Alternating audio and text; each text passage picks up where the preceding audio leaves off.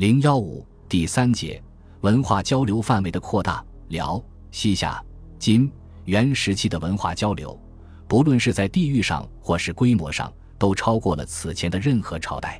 这一时期的文化交流分为几种类型：一种是各个王朝之间的文化交流，如宋与辽、西夏、金的交流；辽与宋、西夏、金的交流；一种是元朝中央政府与宗藩国钦察韩国、伊犁汗国的交流；还有一种是辽、金、元与高丽、欧洲、亚洲、非洲之间的文化交流。这些文化交流绚丽多姿，各具特色。辽、西夏、金。元四个王朝都与北宋、南宋有文化交流，这几个王朝之间有时阴云密布、干戈不息，有时风急月朗、伏古不明。他们之间的文化交流不外两个途径：一是通过战争，比如辽灭后晋、金灭北宋、元灭南宋之后，都把对方的图书典籍掠夺一空，然后加以吸收继承；另一种情况是干戈止息。骤雨初歇之后，双方使遥相接，和平共处，可以从容不迫地吸收对方文化的精华。如辽、宋之间的文化大规模进行交流，是在澶渊之盟以后；金与南宋的文化交流，也是在世宗对宋议和、南北讲好、与民休息之后。至于西夏，因国力相对较弱，只得依偎于宋、辽、金之间，时而向宋贷款。时而对金称臣，只要对自己有利，不惜翻云覆雨、纵横捭阖。西夏在与宋、辽、金德交往中，接纳吸收了对方的文化，但总的来看，西夏吸收宋朝的文化最多，比如设官职、一如经、立学校等，就都是从宋朝学来的。辽与高丽之间虽有龃龉，但为时甚短，和平友好是两国关系的主流。在两国关系友好时期，高丽派童子到辽朝去学契丹语，高丽国王王志又请求结为秦晋之好，辽朝将东京留守，驸马萧恒德之女嫁给他。圣宗之母去世，高丽也曾派人调集。金灭辽后，高丽以世辽之礼事金，高丽实际上是金的藩属，国王的费力都需征得金方的同意，双方使节往来甚多。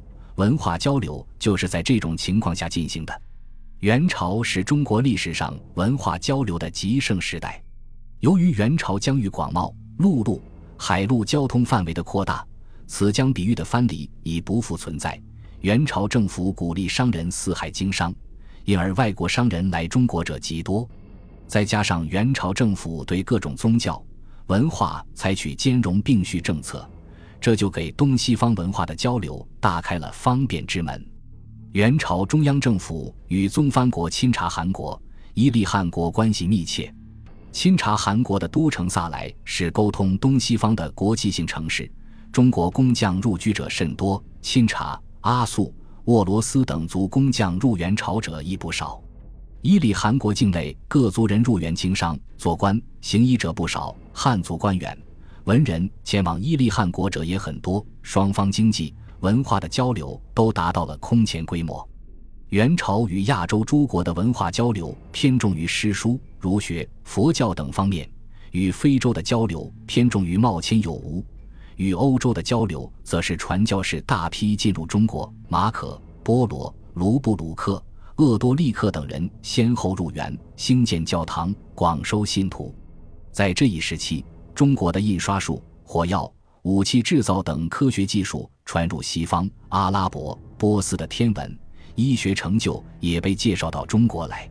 伊利汗国从元朝学会印钞技术，至今波斯语犹称纸币为钞。波斯所用的诚意圆牌也仿效元朝。波斯人拉什都丁还编纂过反映中国医学成就的书籍。由于元朝政府实行开放政策。许多西域人纷至沓来，或为仕宦，或为商贾，他们的足迹遍及全国各地，颇受园庭优遇，人们以色目人称之。其中不少人学有专长，技艺精湛，在医药、天文、星历、建筑等方面都做出过辉煌的贡献。本集播放完毕，感谢您的收听，喜欢请订阅加关注，主页有更多精彩内容。